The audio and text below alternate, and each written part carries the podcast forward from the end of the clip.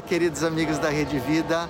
Hoje estamos aqui na Praça de São Pedro e vamos meditar sobre uma face feliz.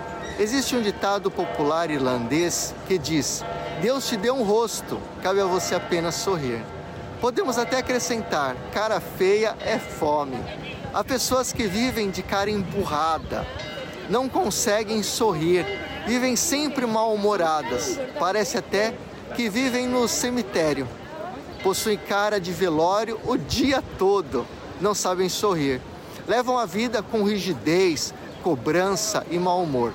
O escritor Alberto Camus anotou: depois de uma certa idade, todos são responsáveis pelo seu rosto.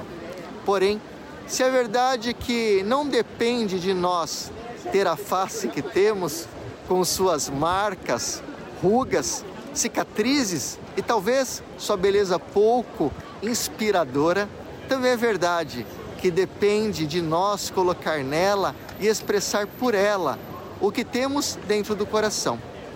A alegria expressada por um sorriso é uma ação tipicamente humana, capaz de abrandar corações e abrir portas.